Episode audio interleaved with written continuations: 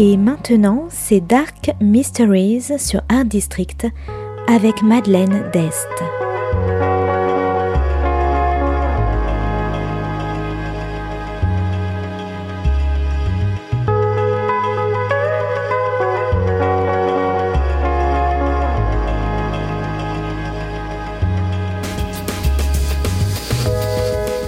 Welcome to Dark Mysteries, a book review show devoted to crime, mysteries, thrillers, and the dark side of human nature. I'm Madeleine d'Este. Join me as I talk about great books in the crime and mystery genre. Today's book is The Killer You Know by S.R. Masters. Published by Sphere Books in 2018, today's book is about old friends, games, and nostalgia. Adeline is a film podcaster who returns to her home village for a reunion with a group of childhood friends.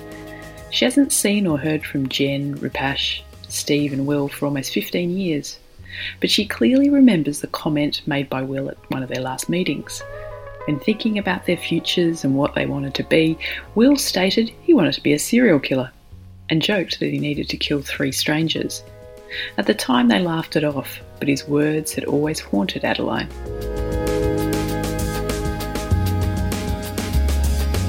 At the reunion, Will doesn't show up, and the conversation turns to that night and what he said. The friends start to delve deeper, curious about what happened to the fifth member of their group, and find evidence of recent murders which have circumstances which make them think of Will.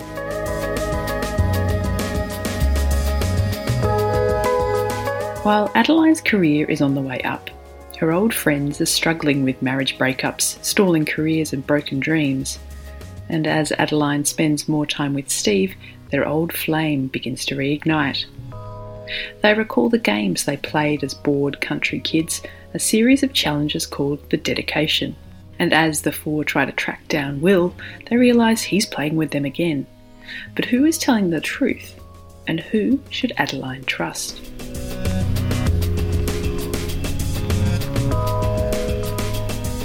The Killer You Know is an original psychological thriller about friendship, especially circumstantial friendships.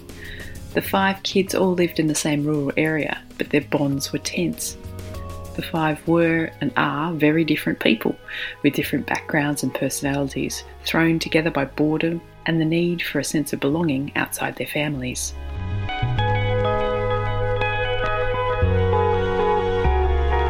The Killer You Know is also about manipulation and lies, and the games they played as kids, and which Will is still continuing to play with them.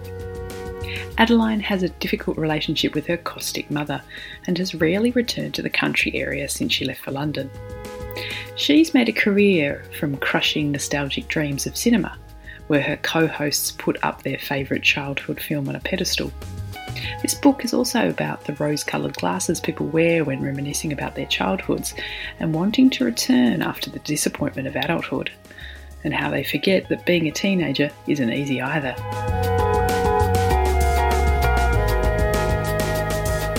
This book shows the past and present from the perspectives of all five of the friends, also showing the way that some actions have been misinterpreted, and how kids, just like adults, are fumbling their way through the world. And while The Killer You Know is an intelligent and nuanced story, it's also suspenseful and gripping as the days run out and the cat and mouse game with Will becomes more deadly. So if you like bored country kids, films, nostalgia, the Nirvana smiley logo, and puzzles, you might like The Killer You Know by S.R. Masters. Thanks for listening to Dark Mysteries. If you have any feedback or want to say hello, you can contact me at Art District Radio by email at mde at artdistrict-radio.com. Or if you'd like to listen to past reviews, please go to artdistrictradio.com forward slash podcasts. And until next time, happy reading.